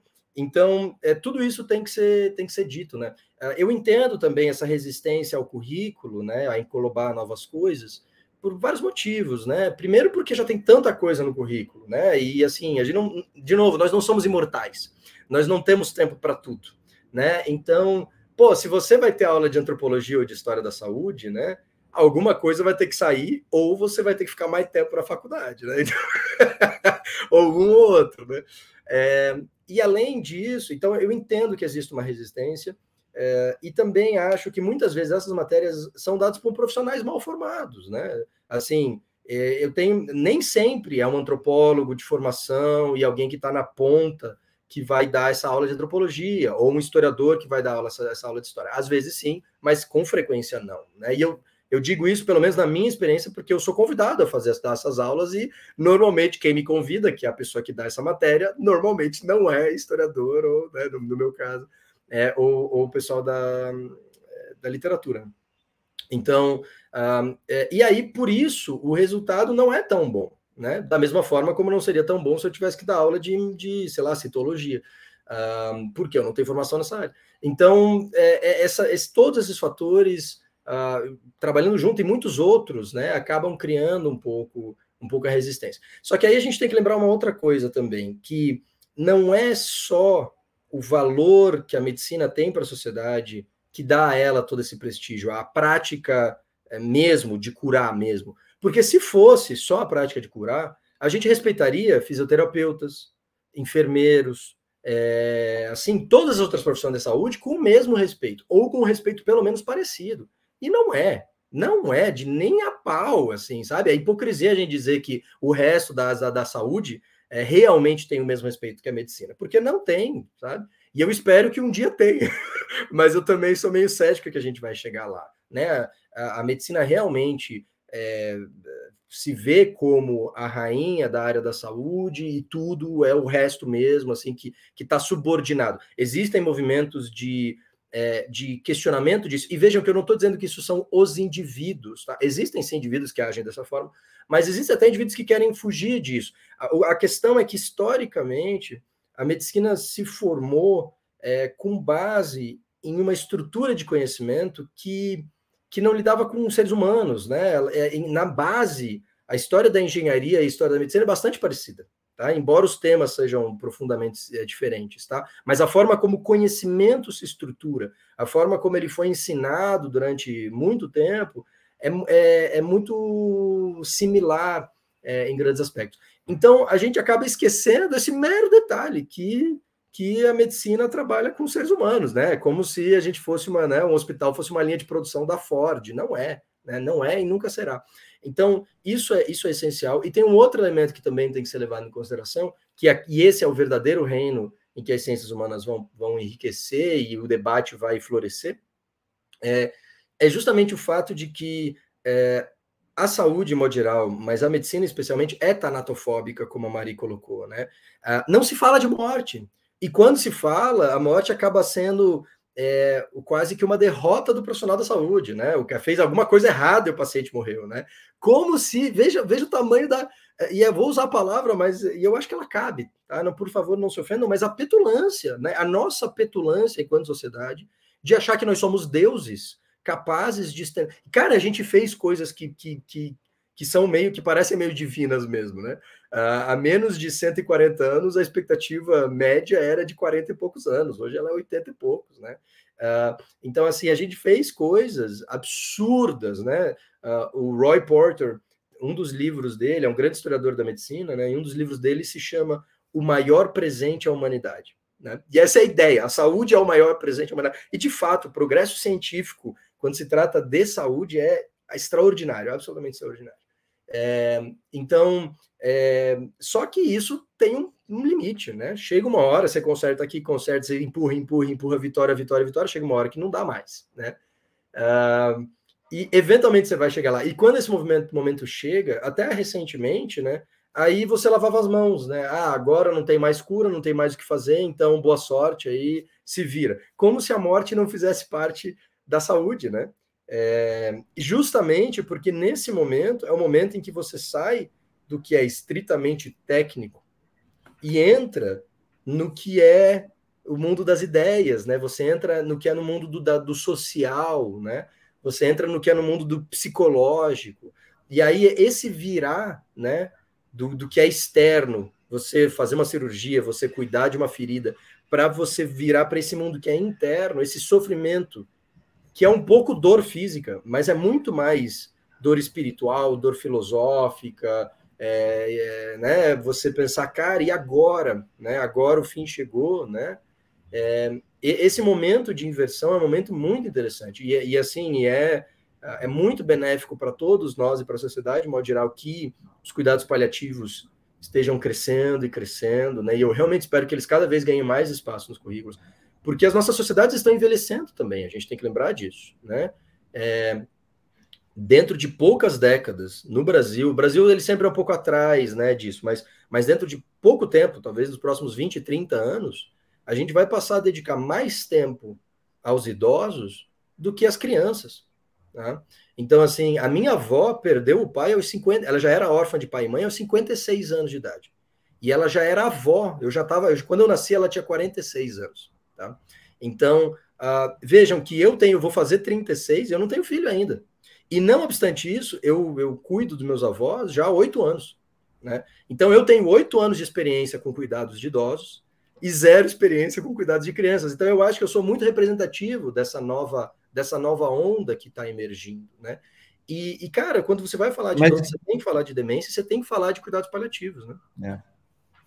É, e, e, eu acho que isso a gente acabou cumprindo muito bem com, com o curso também, né? É, é, como, como foi estruturada essa parte de cuidado paliativo que antes uh, a gente falou bastante, eu acho que o Wagner falou isso e a, e a, a Juliana também falou isso, foram duas pessoas convidadas a dar aula durante o curso. É que o termo, não, aquele paciente é paliativo. Era realmente justamente para dizer isso, né? Cara, não tem que fazer, não tem que fazer. Eu não vou mais me mover para fazer mais nada porque não chegou no meu limite. E é exatamente o momento onde tem muito o que fazer, né? Tem muito o que fazer, tem muito que que dá qualidade de vida. E eu acho que chega numa constatação que eu falo há muitos anos, né? Não sou eu quem fala, também não, não lembro quem é que fala isso, mas uh, apesar da gente ser treinado como médicos para diagnosticar e tratar, é esse o treinamento é, é, da engenharia que a gente tem. É, tá, o lado técnico é diagnostique e trate, diagnostique e trate, diagnostique e trate. É, é o, o nosso jeito de ser Charlie Chaplin é, é, mexendo, apertando o parafuso, é isso que a gente faz é, como médicos, é, realmente perde sentido ao longo do tempo. E daí, quando você entra nessas nas questões do que, que a tecnologia, essa tecnologia médica que veio das grandes guerras, inclusive da Guerra Fria, assim, a gente fazer tecnologias e na medicina é um, um campo de você, deixa eu até descompartilhar aqui um pouquinho, é um campo de você que, que você vê um, uma expansão da, da, da, tecnologia muito grande e a forma do, do, dos Estados Unidos acabar é, é, se sobressaindo da União Soviética também foi na tecnologia médica, por assim dizer, porque tem tudo a ver com a tecnologia espacial, tem tudo a ver com toda, toda a lógica de você ter poder ter telemetria dos seres humanos que estão fora do, do planeta Terra, é, é, isso é muito, muito técnico, né? Continua sendo muito técnico. E quando você está numa tecnicidade dessa e se desconecta daquilo que é humano, a gente começa gerando essas coisas é, absurdas, que é manter a vida sobre todo custo, a todo custo, a toda forma, a é, essa essa capacidade sobre-humana de recuperar alguém do destino de morte é, é alguma coisa que precisa ser elaborada, né? que precisa ser melhor elaborada, porque a tecnologia não veio, mas essa elaboração não existia de fato, né? E acho que é, aí a gente entra nessa, entrou nessa nesse módulo de são 10 aulas aqui. É, o segundo módulo ele é, trata do moribundo, né? Então, enquanto que na primeira parte a gente ficou se perguntando sobre os destinos do, do, cadáver, né? E a relação nossa com o cadáver, a morte, pontualmente, a morte enquanto evento, é, isso muda radicalmente no segundo módulo, porque agora o que a gente estava interessado é o que acontece a partir do momento em que eu sei que eu vou morrer. E veja, você já sabe que você vai morrer. então, na real, todos nós somos moribundos. Desde o momento que você nasceu, você já começou. Na verdade, até antes, você já podia morrer antes mesmo de sair ali da barriguinha, né? Então, então na verdade, você, é, a partir do momento ali que começou a vida, você já pode morrer, né? Esse é o único pré-requisito, é fácil morrer, tá, pessoal? Ah, é, é então, isso é muito interessante. Quando a gente vê aqueles filmes de. É, sobre o paciente que tem câncer, e daí tem só seis meses de vida, e são filmes muito bonitos, a gente fica, nossa, que foda, né? Como se a nossa situação fosse muito diferente, né? Você lê o Ivan Illich como se você fosse imortal, você não é, né? É, então, mas nesse módulo que a gente estava pensando é o que acontece quando eu sei qual é a data. Eu tenho um ano, eu tenho seis meses, eu tenho dez anos, tá? Ah, e aí, por isso, ou seja, né, qual é o momento em que eu, que eu preciso de, dos cuidados paliativos? Né? É, o cuidados paliativos não é só para o fim de vida, tá? mas, mas ele surgiu um pouco nesse contexto né, e depois se expandiu. Ah, então a gente começou esse módulo com esse objetivo, né? E aí eu, eu dei uma aula sobre a história dos cuidados paliativos, tá? porque a gente diz que ele surge nos anos 60, e isso é uma semi-verdade, claro, isso aconteceu de fato, Dame Cecily Sanders, e a gente adora e tal, mas é claro que as pessoas sempre morreram, né, pessoal, assim, de novo, né? Uh, pessoas morrendo não, come, não, não, é, né? não começou a acontecer nos anos 60. Então, existe uma história do como a gente cuidava dos moribundos. E aí, antes de eu continuar as reflexões, não tinha como continuar sem trazer alguém para falar do assunto, né? Porque, de novo, se eu estou aqui botando o dedo, né, dizendo, pô, é, tem que chamar historiadores, tem que chamar sociólogos para falar de medicina, né, eu também não posso falar de cuidados paliativos em nome dos profissionais da saúde, né? Então, justamente por isso, no curso, é, eu, eu, tomo todo cuidado para não pisar para além do que a minha expertise me permite, né? E aí a gente convidou um médico paliativista e uma psicóloga paliativista que, inclusive, é, dirige uh, um, um, centro de educação e de formação de, de, profissionais da saúde em paliatividade, né? É, para falarem a respeito disso, diferentes vieses, compartilharem a sua experiência. Foi genial, aprendi muito, assim, foi muito, muito legal. É, e aí sim a gente começou a falar sobre essa ideia do, uh, da terminalidade na literatura e na vida real, né? Então a gente leu, por exemplo, O Último Sopro de Vida, do Paul Kalanithi, né? Uh, e daí a gente comparava isso com narrativas literárias que tratam do, do, do fim de vida, né? Uh, é, aí depois a gente, então a gente falou da morte de si próprio, quando eu sei que eu vou morrer. E depois a gente passou a falar da morte do outro, né? Então, quando eu vejo que o outro começou a definhar uh, o, o, meu esposo, a minha avó, o meu filho, a minha prima, né? Uh, e é muitas vezes quando a pessoa começa a definhar, né? Uh, ela se encontra sozinha, né? As pessoas, a, gente, a nossa tanatofobia faz com que a gente se, se afaste, né? E, e, eu vejo, eu noto isso muito, muito bem, porque o, o Fer mencionou isso no início da, da nossa conversa, que o curso foi atrasado, né? Porque eu tive algumas coisas pessoais e o que aconteceu nesse meio tempo foi o tratamento de câncer do meu avô.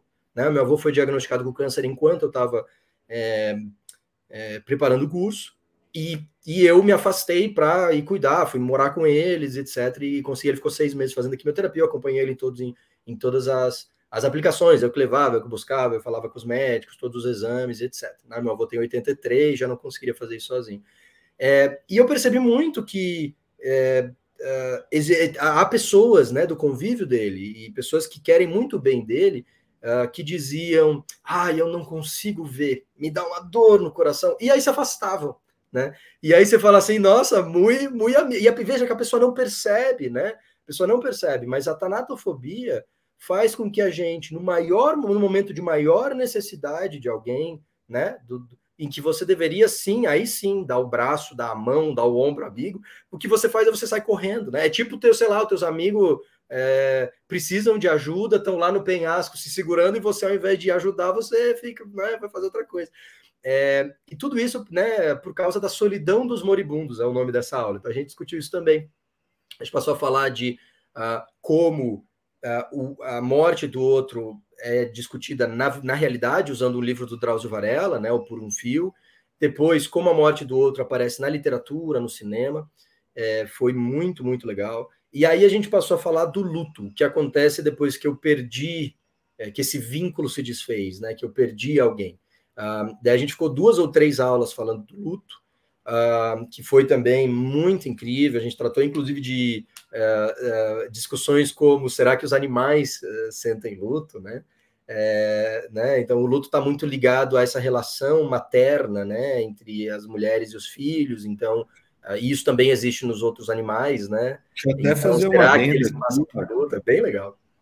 Deixa eu até fazer um adendo, porque você conversa muito com a biologia, conversa muito com essa com essa questão global, né? Tanto, tanto na, desde o início do curso, desde a da, da filosofia, da sociologia que você traz essas, essas relações sobre como os animais também é, se relacionam com a morte, né? É um negócio e é surpreendente assim, é, é realmente de uma vastidão, de uma variedade de, de de verdades e de olhares aqui que são que é muito interessante, muito interessante mesmo. Esse é um, um ponto que parece o National Geographic fazendo um documentário sobre o negócio. É, é, é quase um documentário BBC, assim. É, é e, e, e, é uma coisa que me agrada muito, porque esse é um outro também grande tabu que a gente precisa quebrar, né, Fer? A gente fala da vida como se a gente não morresse, e a gente fala da natureza como se nós não fôssemos animais, tá? Você é um animal, você é um macaco, cara. todos nós somos macacos, né? Seus ah, animais de teta. É menos é... então, assim, a gente fala dos seres humanos e dos animais como se nós não fôssemos animais, né? Os outros. É... Então, assim, isso é muito interessante. A gente, a gente perceber o nosso espaço na natureza. A natureza, ela não está aqui para o nosso. Ela não foi criada para o nosso desfrute, para o nosso deleite. A gente não pode fazer o que a gente quer. E, e, o fato de. E as coisas terríveis que estão acontecendo com o meio ambiente só, e só crescem, e a pandemia está dentro disso também, porque em grande medida ela é uma resposta ecológica né, a, a, a nossa ação no mundo, né? É, é, um paradigma que a gente tem que pensar. A gente tem que não só pensar a respeito da morte, mas a gente tem que pensar a respeito da nossa animalidade também. E a gente não quer pensar na nossa animalidade, porque pensar na animalidade implica em pensar na morte, né? Implica em eu admitir que eu vou morrer também, né? Uh, então as coisas estão todas interligadas e é por isso que eu fiz questão de botar isso no, né, no curso, né? E um, enfim, e daí depois desse segundo módulo ele se conclui com reflexões a respeito da memória, né? Porque, cara, a memória é essencial para a gente pensar uh, sobre, sobre a nossa finitude. Se eu bater a cabeça e esquecer tudo, eu não sei mais falar português, eu não sei mais nada, eu não sei mais quem eu sou, eu não conheço mais ninguém das pessoas caras a mim. Eu morri de certa forma, né? É, então, quando eu esqueço algo, eu estou morrendo um pouquinho, né? O Alzheimer's, é, coisas assim, né? Amnésia. Então, a gente, essas, essas coisas todas, elas, elas têm tudo a ver, são, são mortes metafóricas, né? É, e elas revelam muitas coisas sobre. E, e de novo, né? Demência senil, uh, nos filmes, né? Os idosos são sempre o, é, aquele vovô bondoso, né? Meio a lá Papai Noel, assim, de cabelinho branco. A única diferença dele para os outros personagens é que ele tem cabelinho branco, né? Uh, e a gente sabe que não é muito, estatisticamente não é assim como, como muita, muita gente, mais da metade, inclusive, vive a velhice, né? Os níveis de demência só vão crescer mais e mais conforme a expectativa de vida se. Então, a gente, de novo, é importante a gente discutir isso não só para o nosso entendimento pessoal enquanto indivíduos, mas, mas para a sociedade de modo geral, porque isso implica da forma como a gente se estru estrutura as nossas vidas, né? É, eu me lembro uma vez debatendo é, o, o meu pai lá com, com um grupo de alunos, e um dos alunos que foi aluno do, do Humanidades Médicas é, me disse assim: Poxa, eu vendo aquele filme, eu percebi que talvez eu tenha organizado a minha vida de forma errada, porque, porque eu, eu demorei para ter filhos e agora é, o meu filho tem sete anos de idade e demanda ainda muito da minha atenção e da minha energia. Só que o meu pai tem Alzheimer's, né? Então eu tenho, na verdade, eu tenho do, do, assim, eu acabei tendo do, eu, eu, tenho que cuidar dos dois lados da vida ao mesmo tempo. E ambos tem o, muito, é, o Benjamin Button no, no começo e no fim, né? Exato, é. Então, assim, isso é muito interessante, porque uh, de fato, né, a gente fica hoje, a gente posterga os filhos pensando, né, ah, depois eu já vou estar num outro momento de vida, mais assentado, mais dinheiro, vai ser mais fácil, etc, etc. Isso é uma verdade também. Só que a gente não leva em consideração o envelhecimento, porque quando você vê um filme, ninguém envelhece. Quando você vê propaganda para vender Colgate, ninguém envelhece, todo mundo é jovem para sempre, todo mundo, né? Porque, de novo, a gente nega a morte constantemente. Se a gente aceitasse a morte, a gente vai. É, isso traz. Pode ser, é, é, sofrido, é claro que é sofrido, não é, não é uma coisa prazerosa, da mesma forma que tomar um milkshake com ovo maltine é prazeroso, né? É, tem um elemento ali de, de, de, que é meio desagradável você pensar a respeito. Só que isso, por outro lado, faz com que você tome atitudes que, que cara, isso realmente, pensar nisso muda a tua vida. Você tem que pensar nisso diariamente, na verdade, né? Uh, uh, porque se você não come direito, se você fica comendo esses plásticos aí que eles vendem no supermercado, né? Uh, se você toma esses perfumes aí que vem dentro da Coca-Cola, né? É, você não está pensando que você está achando que você é imortal. Mas, de novo, né? Ah, se você não pratica exercício, ah, você está tá, tá, tá, trabalhando contra você. Se você não, não tem a tua vida social, não sai com seus amigos, você está tá trabalhando contra você. Se você não, não privilegia o seu, a sua parceira, uh, o seu casamento, o seu namorado, ou namorados, sei lá, né? É, isso também, é de novo, né, você vai minando as suas relações sociais, às vezes, porque você vive no automático, você não se pergunta sobre essas coisas, e viver no automático implica em achar que você vai viver para sempre. E essa é a questão. Por que, que a gente gosta desses filmes em que a gente vê casos terminais? Porque no momento em que você sabe, eu só tenho seis meses, a coisa muda de figura, tá? Será que eu realmente vou ir para academia levantar ferro se eu só tenho seis meses de vida? Eu não vou mais, ninguém mais vai, vai, vai querer saber de mim lá na balada, ninguém vai olhar para mim musculosão. Então, que diferença faz, né? Se você, talvez, você adore ir para academia. E aí você vai continuar indo para academia, mesmo sabendo que, porque você, seu objetivo em ir para academia não é ser o fortão, é, não é uma coisa estética, é porque você gosta dessa atividade, né? E, e você entender quais atividades você faz por elas próprias e quais atividades você faz como um fim para chegar, como um meio para chegar em um outro fim, né? É muito importante para a sua vida, né? E aí a gente entra na outra coisa que é, que é linda a respeito disso, que é, que é a virada da chave, né? Uh, que é falar de morte implica em falar de vida. Eu entender qual é a boa morte e qual é a morte que eu desejo para mim e para as pessoas que eu, que, eu, que eu amo, né? Também implica em eu saber qual é a vida que eu quero viver e qual é a vida que eu desejo para essas pessoas que eu amo, né?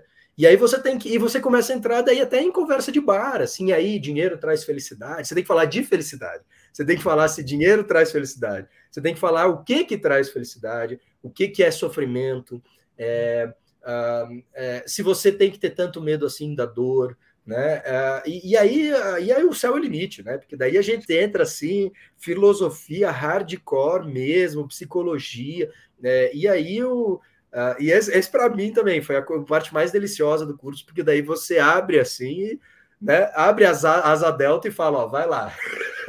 Boa. Eu vou, eu vou compartilhar um vídeo aqui. Eu não sei, eu não lembro de você ter, da gente ter discutido ele durante a aula as aulas, mas que eu achei que traz é, um ponto super interessante. Eu, certa vez, conversando com o Felipe Reutberg, que é um amigo que está lá na. é consultor da OMS, eu tinha falado que eu tinha começado a nadar e tudo mais, que eu tinha começado a fazer isso. Ele falou: Fernando, a gente demora para perceber que saúde é poupança. Saúde é poupança. Você faz, guarda um pouquinho todo dia. É, e eu acho que, e, e, agora você falando, eu me lembrei desse vídeo uh, rapidamente aqui, por mais que o YouTube depois vai me punir e eu vou ter que tirar ele é, do nossa, na nossa edição, porque eu estou usando o, o, o, vídeo de terceiros, mas é, é, super interessante compartilhar ele dessa forma. Você conhece esse vídeo, Laura? Dos, como que vão ser seus últimos 10 anos de vida? Deixa eu voltar desse começo uma questão de escolha.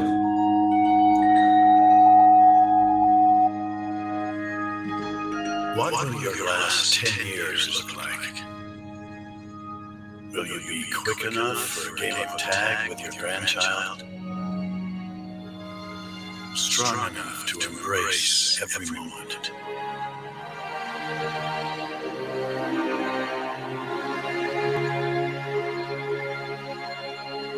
Grow old with vitality? Or get old with disease?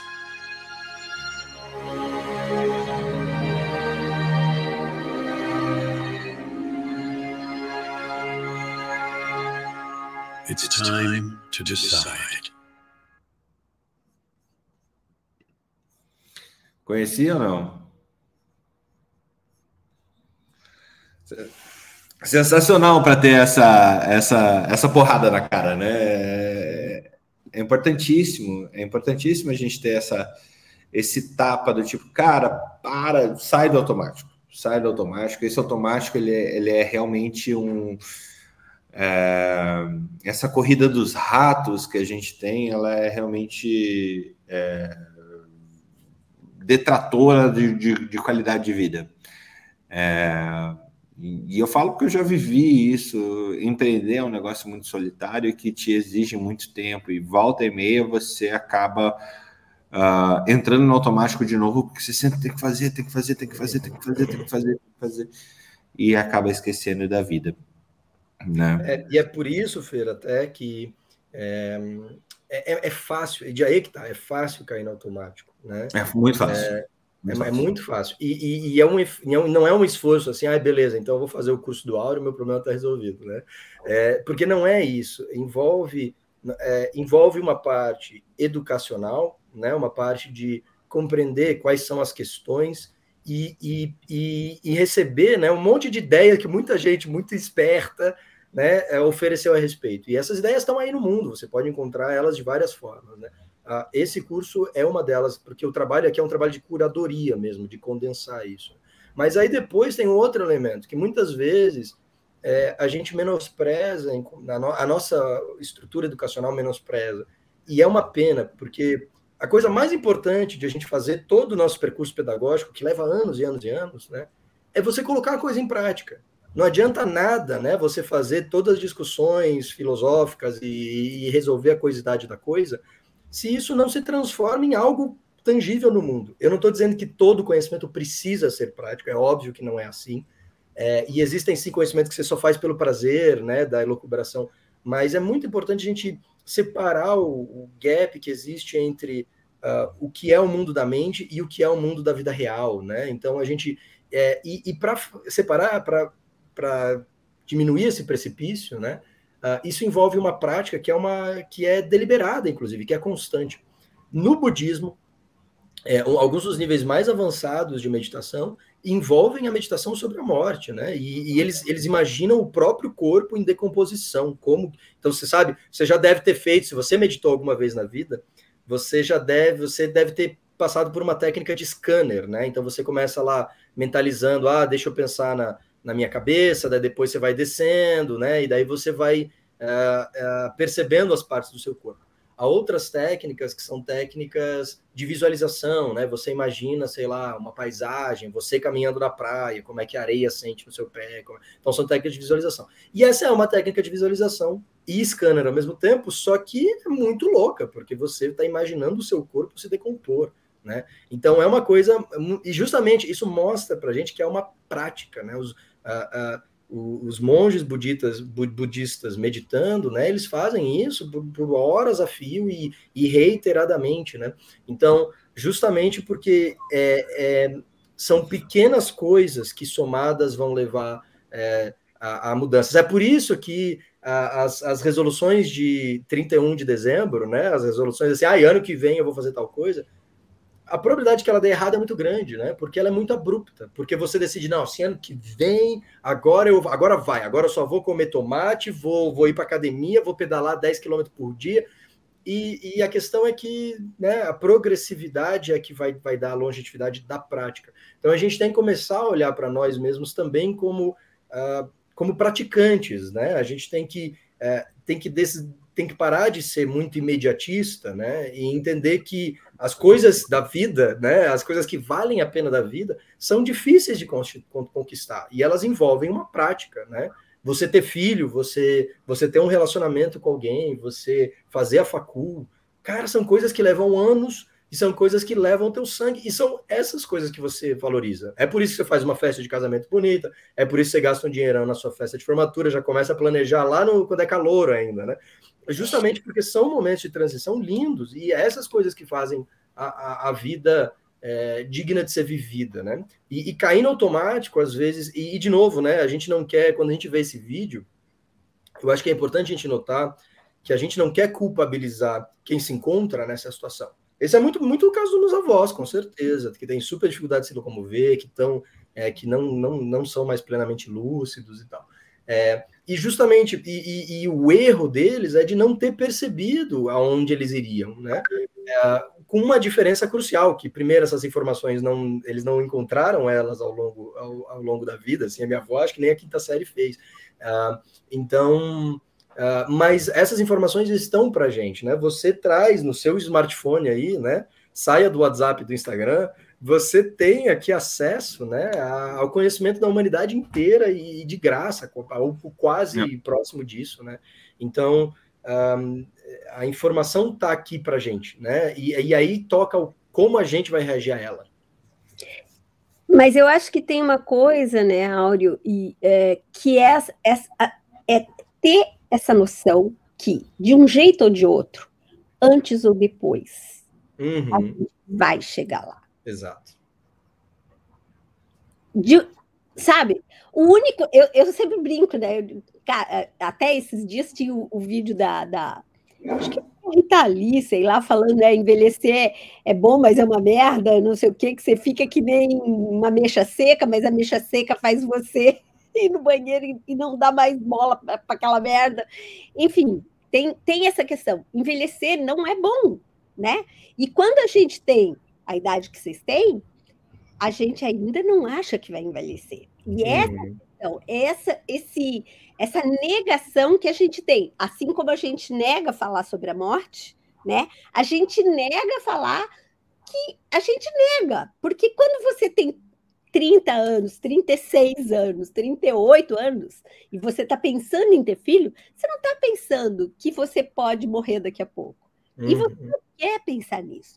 E isso tem a ver com tudo, porque tem a ver, inclusive hoje, cada vez mais, com a questão do planeta, né? A gente está lidando com uma possível finitude do nosso planeta. Tanto é, a gente lida com o planeta da mesma forma que a gente lida com as nossas vidas. Né? Exato, né? exato, né? E quando você fala dessa coisa, dessa taratofobia, que no médico ela é, é, é uma das coisas que a gente tem mais é, complicação, eu, eu sempre falo isso, né? Eu fui ser ginecologista e obstetra, fui escolhi, escolhi isso, embora eu gostasse de muitas disciplinas na medicina, porque eu tinha completa noção do meu limiar de frustração, que é mais baixinho do que eu, entendeu? Eu tenho 1,51m, meu limiar de frustração é muito menor.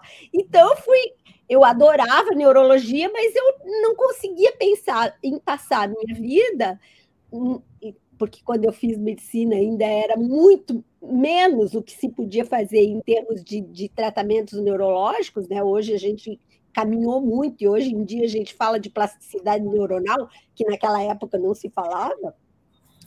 É, eu não podia pensar na minha vida em lidar com tanta perda. E a gente foge mesmo, né? Tanto que a gente, quando fala dos oncologistas, a gente fala: meu, o cara é uma pedra, ele te dá a notícia assim, ele não se envolve com nenhum. Por quê? Porque entra na tanatofobia, né? É, é bem aquilo que você falou no começo: é, o, é o, o, a falha do médico é a morte. Só que não é. Isso é uma parte, né? A gente tem que lidar com isso, porque só no momento em que você lida com isso, que você lida que você vai morrer, com a ideia de que você vai morrer, de que essa morte, teoricamente, à medida que os anos vão passando, ela está cada vez mais perto, você pode pensar em viver melhor, você pode pensar na relação com a vida. Falar de morte é isso que você falou, né? E eu achei o nome do, do, do curso genial, porque é Reflexões Vitais sobre a morte.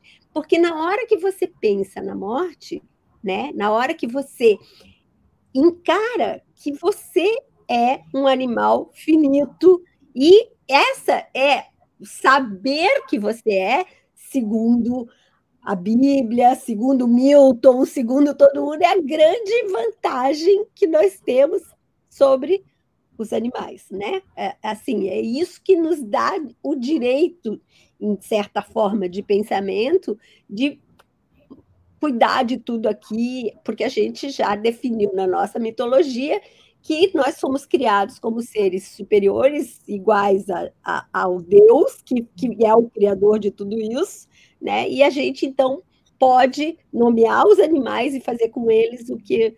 E isso é o, o, a filosofia que vai é, como é que a gente diz, legitimando toda essa coisa do poder, da hierarquia e tudo mais, né? E a gente tem esquece de pensar nisso, né? A gente esquece de pensar de que aí, aqui nesse planetinha tá todo mundo, né?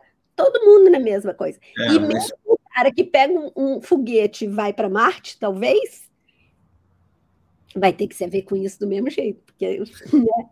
É, mas, mas o, não dá não o, util, o utilitarismo ele é complicado mesmo, né, Marie, nesse, nessa questão. Né? Você, é, você valorizar aquilo que é útil, e a morte não é útil. O envelhecer até então não é útil. Né? É, então é, é, é, complicado mesmo, assim, é, é, e a gente sempre está brigando, mas eu acho que a reflexão que, que eu chego que a gente chega é que tá, a, a morte não é a falha, não, não deveria ser vista como a falha do médico. A falha do médico, nesse caso, a falha dos profissionais de saúde, mas mais no médico, porque é o, é o, é o, é o que diagnostica, trata, é o que prescreve, inclusive, exames e procedimentos para achar um diagnóstico, de vez em quando acha, e isso uh, co coloca a pessoa num, num, num outro caminho, no caminho de ser doente, né? E às vezes ela não precisaria estar naquele caminho. E aí a reflexão que eu chego é: talvez a, a falha do médico não é a morte. A falha do médico é a baixa, é, é instituir uma baixa qualidade de vida, ou não recuperar, ou não dar a melhor qualidade de vida possível para aquele, para aquele momento de vida. Nem para ele. Nem para ele, nem para ele. Mas para o paciente, como ele tem essa característica prescritora, uhum. ele não pode prescrever uma baixa qualidade de vida. A medicina não existe para pensar em saúde e em vida. A medicina não. existe para pensar na morte. Ela existe para ser prescritora. Para ser prescritora. E isso foi uma reflexão que me assustou muito. Quando eu cheguei nela, me assustou muito. A gente não vende qualidade profissional. O médico não vende qualidade profissional. Ele não vende qualidade. Ele vende a capacidade que ele tem de prescrever novas tecnologias. E aí é que a gente entra num erro muito grande da, da nossa profissão porque ou a gente está sendo operando uma máquina, ou a gente está prescrevendo um medicamento que, que, que, resolve todos os seus problemas, seja ele um quimioterápico ou não, seja ele a última opção, sendo que essa última opção vai colocar aquele resto de vida que o paciente tem numa vida de merda. Que poderia ser uma vida menos merda se ele não utilizasse o medicamento e que ia durar a mesma coisa, talvez alguns dias a menos alguns meses não, a menos. Porque você fala do cara, assim, ó, tá? É, esses dias, uma amiga minha, a, a, a, a filha sofreu um, um, um, um, acidente de carro e foi fazer. É, caiu uma peça de um, de um caminhão, ela estava na estrada, é, caiu uma peça entrou pelo, pelo, pelo vidro da frente e bateu no rosto dela. Ela conseguiu manobrar o carro, estacionar o carro e tal, mas enfim, sofreu um, uma lesão grave e tal, e foi fazer um, um foi fazer uma tomo, né? Foi para o hospital e foi fazer uma tomo. E daí fizeram o achado de um tumor. Tá? Enfim. Ocasional. Assim. É, ela não tinha nada e acharam. Provavelmente é benigno, vai ser tirado, né? Mas a, a grande questão é essa, né? Quando a gente faz diagnósticos, e cada vez a gente faz mais diagnósticos que não eram feitos, que nem existiam. E que não significa qualidade de vida. Exato. Né? Tudo bem. A gente a, a, medicina evoluiu, a gente aumentou a nossa expectativa de vida de 40 para 60, depois de 60, né? A, a, a antroposofia.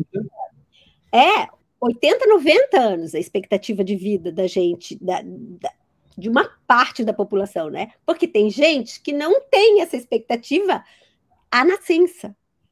É. A gente não pensa assim, não é confortável pensar nisso. Não, não. Não mesmo. É, assim, eu acho que só a gente chegou, né, Áureo, é, no, no fim do nosso, do nosso curso eu acho que é, algumas coisas que a gente trouxe aqui nessa reflexão, a gente, a gente apontou nesse fim, né? É, bem em cima disso que a gente estava discutindo. Né? Você quer comentar esse, esse último módulo? Tá no mudo, Áureo. Estava mutado aqui. É, esse, esse módulo foi assim, foi incrível de, de planejar e, e, ensinar, né? E claro que ele ficou muito curto, porque a gente acaba, nessas cinco aulas, né, a gente adentra é, em teoria de valor, né? A gente tem que discutir coisas como qual é o objetivo da vida, ou quais são os objetivos da vida, porque não faz sentido fazer essa pergunta no singular, né? É, e então, assim, eu acho que muitas vezes os intelectuais se assustam com grandes palavras, né? A gente usar essas palavras como felicidade, sofrimento, É, muitas vezes as pessoas não tentam falar disso porque é muito amplo, né? E, e a, a, o risco de diluição e de falar bobeiras e clichês é muito grande. Mas dito isso, né, com esse cuidado para não cair no lugar comum, né, a gente quis se afrontar com isso no curso e aí conseguiu tratar de algumas coisas, né, arranhar um pouco a superfície. A gente tem um debate, uma aula sobre imortalidade, né, se seria bom ser imortal, sim ou não. Então, uma série de argumentos filosóficos que ponderam a imortalidade. Depois, a gente passou a, a discutir em três aulas, na verdade, o que é dor, né, fisicamente, é, em que contextos a dor aparece e tal. Uh, e, e, inclusive pensando sobre a filosofia da dor, né, é a comunicação que existe ao redor da dor. Depois a gente passou a falar é, sobre o sofrimento, né, o sofrimento entendido como assim a dor emocional, a dor psíquica, né, e, e como muitas vezes a gente escolhe o sofrimento, tá? Pode parecer uma coisa estranha, mas o sofrimento é muito importante para as nossas vidas. Tá? É, uma vida plenamente feliz envolve sim um sofrimento, de vez em quando. Tá? Não vai ser 100%, mas é bom ter uma parcela ali, porque você só consegue entender um extremo do espectro experimentando de vez em quando o outro extremo. E, e, a gente também discutiu muito conceitos de como empatia e compaixão, né? Pensando sobre quais, quais são os limites da nossa imaginação, uh, quais são as coisas que realmente importam e como a gente tem, vai se comportar agora que a gente, se a gente levar em consideração o tempo inteiro a nossa impermanência, né? Como, como a Mari estava dizendo, né? Você pode se cuidar, você pode comer bem, fazer esporte, mas ainda assim você vai morrer, né? Então, como você lida com isso na tua vida diária, né? Uh, e faz as decisões, né? É, que você que você precisa, precisa tomar diariamente. Um, é, na prática foi, foi um, um, dos temas da aula mesmo, assim, né? Então a gente discutiu um, livro lindo, várias coisas, mas um deles que eu deixo de recomendação aí para quem ouvir, uh, que se chama Quatro Mil Semanas, né? Justamente uma, uma reflexão acerca disso. Ela, o, o subtítulo do livro é, é uh, Planejamento de Tempo, Gestão de Tempo para Mortais. Né? Se você é mortal, você precisa desse livro. E, e, esse livro eu quero, quero trazer naquele primeiro, como primeiro insight daquela nova, nova fase de trabalho nosso, é. que, que, ainda não foi anunciada. Com certeza, com certeza. Tem, tem novidade aí, Marie. É, é, mas, assim. Você está no mudo, Marie. Eu tenho que correr para assistir tudo que eu não assisti ainda, porque já está vindo. É bom correr, bom correr. É, e a gente já está estourado no nosso tempo. Eu imaginei que isso ia acontecer mesmo, para variar um pouco, né? Porque é sempre um papo muito bom. É, e hoje a gente está com. A gente falou muito sobre essas reflexões de, de vitais sobre a morte. E eu cheguei em uma, acho que nos últimos dois meses aí, é, por toda a imersão que eu tô, tô tendo na academia médica, numa transformação que a gente está fazendo na, na, academia médica, passando ele para um clube, né? É, e a gente chegou que tá, a academia médica é uma empresa de conteúdo e construção de legados na saúde. É, e legados tem muito, muito a ver com isso. A palavra legados é deixar alguma coisa para alguém. Né? É, é isso, é construir alguma coisa que fica, fica para os seus herdeiros, inclusive. E esses dias eu estava tava pensando assim, pô, a gente sempre fala que o futuro do mundo são as crianças, né? Cara, que besteira! Que besteira sem tamanho! Porque, assim, pô, eu tenho um filho de dois anos, o João, né? E, e, e eu me peguei falando, cara, o mundo que o João vai pegar vai ser uma M de um mundo. Então, o futuro pro João é o futuro que eu vou fazer. É o futuro que eu tenho a responsabilidade de mudar. Eu, eu, Fernando, nós aqui, o Áureo tem essa responsabilidade, a Marie tem essa responsabilidade, os filhos da Marie têm essa responsabilidade para deixar um mundo melhor para o filho dele. Não, não é o filho dele que vai, ele vai viver no futuro que a gente deixar. E essa reflexão simples, assim, que não tinha entrado na minha cabeça, me fez falar, tá, eu como eu como é, diretor dessa, desse clube aqui, a Academia Médica, que é um clube de conhecimento e construção de legados, a gente precisa fazer alguma coisa.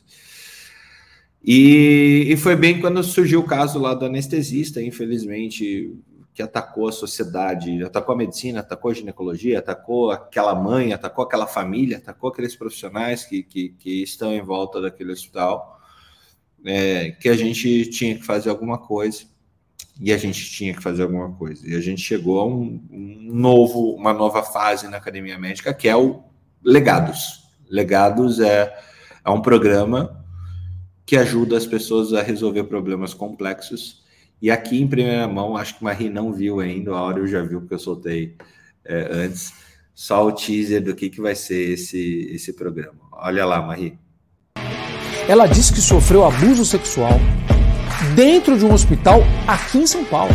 Processo que acusa o fisioterapeuta de estupro e atentado violento ao pudor corre em segredo de justiça. O médico é suspeito de assediar os pacientes ele chegou a ter a licença suspensa por cerca de um ano, mas voltou a atuar. E uma dentista sofreu uma tentativa de estupro dentro do próprio consultório. Que uma paciente teria sofrido violência sexual dentro de uma ambulância do SAMU. A polícia investiga pelo menos dois casos de estupro de mulheres dentro do Hospital Universitário da USP. O homem de o clínico geral fazia imagens de pacientes durante exames ginecológicos. É inacreditável, porque a gente nunca acha que vai acontecer com a gente, né?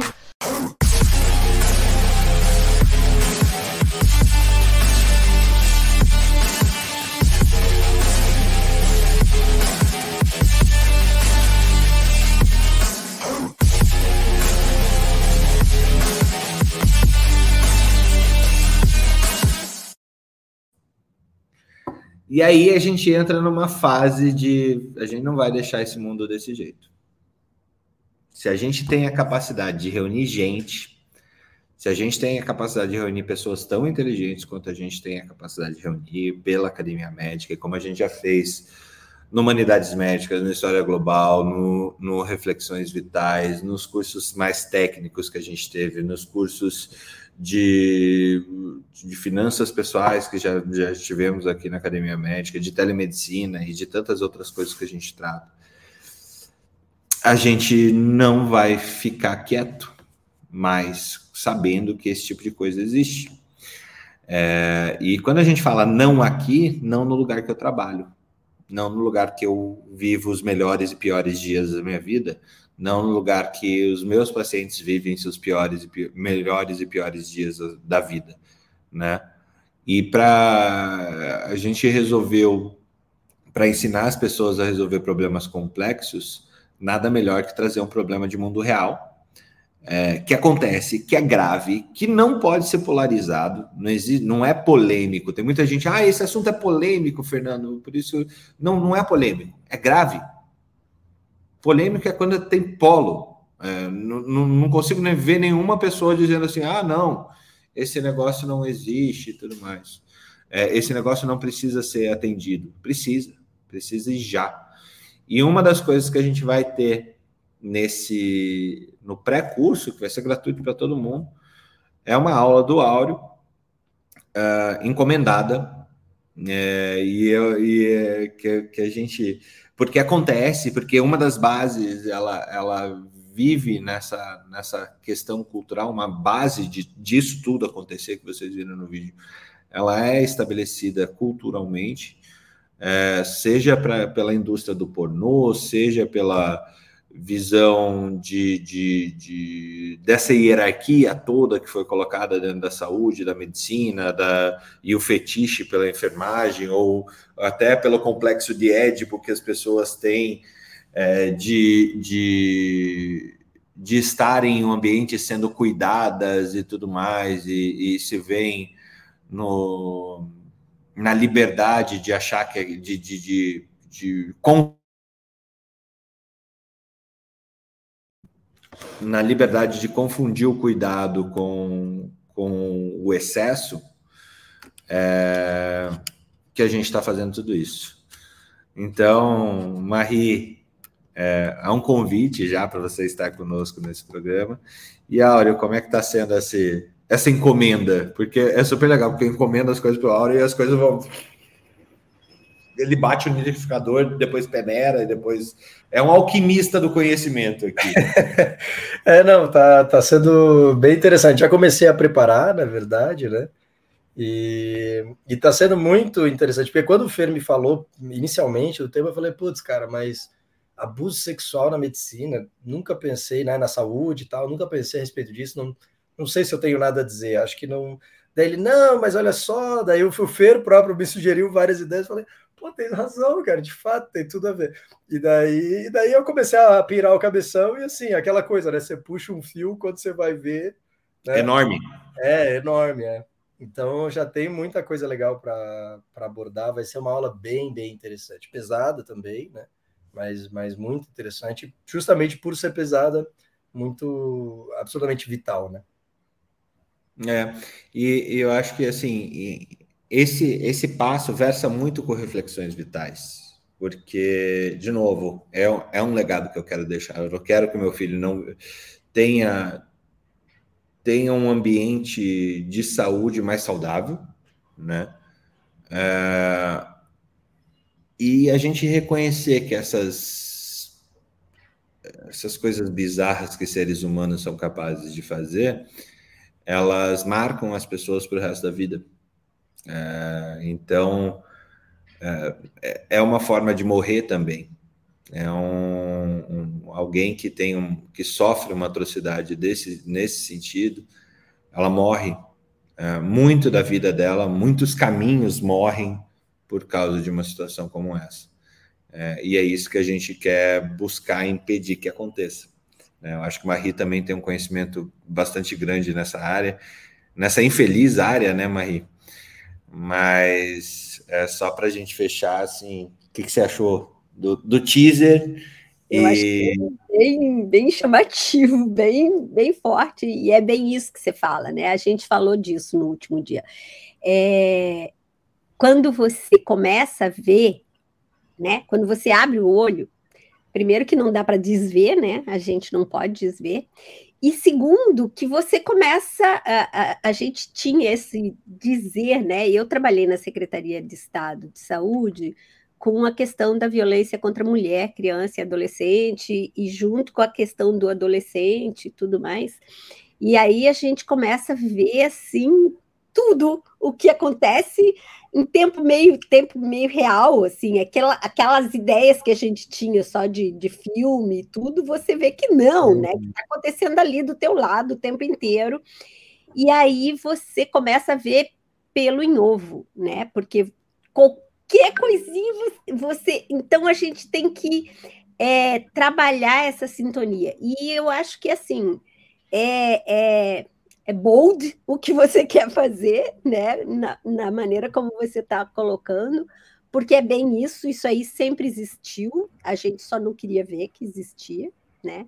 É, a, a, a questão da, da mídia, dessa maquininha aqui, é, facilitar você ver tudo isso, porque foi o que, o que é, possibilitou a denúncia naquele caso ali foi ela, eles terem filmado, né? Se eles não tivessem filmado, continuaria. E quanto a gente tem, embora tenha-se, e, e, a gente sabe que a denúncia que chega é infinitamente menor do que o que realmente acontece, né? O que chega a ser denunciado, o que chega a aparecer é a ponta do iceberg, mas isso é, é é tão grande quanto a humanidade, né? mais ou menos. É é uma coisa que tem a história da humanidade tem, tem a, a, questão da violência vindo junto e a questão da violência sexual ou violência de gênero. Mais é, mas é, é uma coisa que a gente só vai conseguir fazendo junto, Marie, não adianta. É, porque, por isso que o legados, primeiro que são várias pessoas deixando o legado ao mesmo tempo, Uh, e problemas complexos, eles têm infinitas causas e infinitas soluções. Né? Uh, esse é um problema classicamente complexo. Ele culto, tem culturas variadas, tem locais variados, tem lógicas variadas, E se a gente for falar, tá, violência sexual em ambientes de saúde, por que, que esse, esse friso? Violência sexual, um, e não só assédio de forma geral, violência sexual, que é uma das mais graves formas de assédio e violência que eu vejo, né? É, em ambiente de saúde. Um ambiente de saúde ele é usado por todos nós. Todas as pessoas do mundo vão usar um ambiente de saúde. Todas as pessoas que a gente ama e as que a gente não ama também, também, né? Só que o que a gente achou de horrível é que não existe nenhuma política prévia à exposição à violência. Não existe nenhum programa prévio à exposição à violência. Não tem nada falando que como que o tijolo, os adesivos da parede, as câmeras devem ser posicionadas para que a gente evite que isso aconteça dentro de um hospital, por exemplo, que tem gente de toda sorte ali dentro. Então, é, é por isso, é por isso. E a gente já excedeu demais o nosso tempo, mas é, é, eu queria agradecer Áureo e Marie. Marie, obrigado. Áureo, é, seu bom dia aí para o pessoal, para a gente fechar lá esse programa. Obrigado, então, pessoal. Marie, muito, muito bom te ver. Um beijão para ti na Alemanha. Obrigadão pelo papo delicioso. Até mais. Marie, pessoal. um beijo. Beijo, gente. Até, até beijo, a próxima terça-feira. Obrigada, como sempre. Tchau. tchau. Academia. Sociedade de caráter artístico, científico ou literário. Nós somos mais que isso. Mais que uma academia, somos um clube de médicos focados na qualidade de vida em âmbito pessoal, científico e profissional. Criada por pares e para pares. Uma comunidade que há 10 anos compartilha o que a faculdade esqueceu de contar 4 mil artigos e textos publicados, 388 autores, mais de 180 países e mais de 225 mil médicos fazem parte da nossa história. Somos a maior comunidade formada por profissionais de saúde do Brasil. A Academia Médica nasceu para te ajudar a alcançar os seus objetivos. Conheça agora o clube de médicos mais influentes do Brasil, onde a troca de conhecimento é ilimitada. Acesse academiamedica.com.br e venha fazer parte da revolução do conhecimento em saúde junto com a gente.